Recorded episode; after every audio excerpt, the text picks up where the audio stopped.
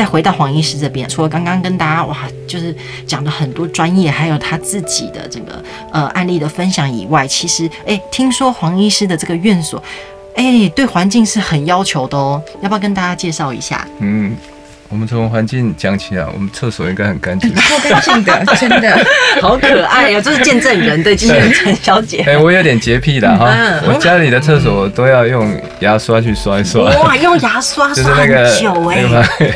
所以我们对，我说实话，我们诊所不是那种豪华型的啦。那也是，就是所以我觉得，就是提供还客户一个一个很干净。那特别我很重视厕所，我想。好，就是大概陈小姐可以可以 被你讲很干净，被你讲了一个好想去看厕所，也蛮多人称赞过的，所以我们常常跟那个那个那个阿姨说，哎、欸，你做的很好哈。那这个是可以延伸到我们的实验室，我对实验室的要求也是非常的严格啦，所以我们的所有的建材都是绿建筑，然后。比如说，我们的空气品质都是就是符合这个欧规美规的。Oh. 那我们最近这这一两年，大大概大家也都知道，有一个所谓的硕士摄影培养的一个系统。嗯，那非常昂贵的一个系统也，购入了。对对对对。哇。那所谓硕士摄影培养系统，简单的讲就是说，胚胎在培养的时候，五天内你都不用去开门。哦，以前我们要看胚胎，一定每天要打开培养箱嘛，然后打开来，它环境就会受到干扰。那总是要在，呃，技术师在显微镜下看。那现在所谓的缩时摄影培养，就是它在培养箱里，它不用开门，然后会有个摄影机，每十分钟照一张，帮胚胎照一张相片，一天照一百四十四张相片。嗯，所以它有两个好处：第一个，培养提供一个非常稳定的培养系统；第二个。胚胎一天被照了一百四十四张相片，所以我们可以非常清楚地观察它在培养箱里面的一些每个时间的变化，然后又可以透过一个所谓的电脑软体，类似人工智慧来做这个帮胚胎打一个分数。所以我们到最后会有两个方式可以来做一个评估胚胎，一个就是胚胎师用就是相片去看，一个是电脑打分数。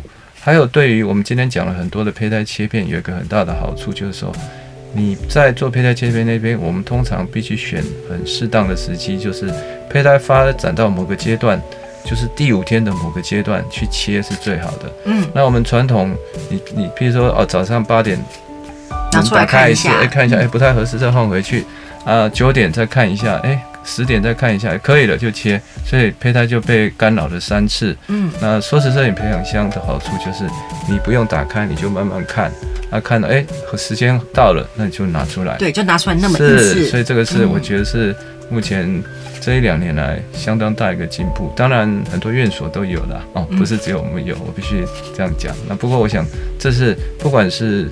然后台湾的医疗，说实话，在生殖医学方面非常的进步，所以我相信可以造福更多的这个不孕症的患者。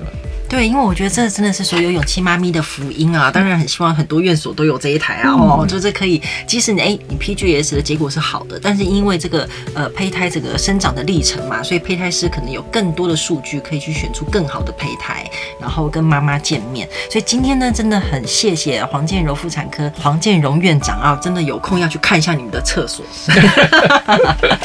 那还有非常谢谢陈小姐的分享，二十一周了，那下一次再听到，当然就一定是好。消息是，好不好？非常谢谢两位，谢谢你们，好，谢谢。那也谢谢所有的听众。如果大家有任何的想要分享的，或者有任何问题想要问医生，都欢迎呢到 FB 一样可以搜寻“勇气妈咪我懂你”的社团，我们都在这边陪你哦。非常非常感谢大家，下期再见。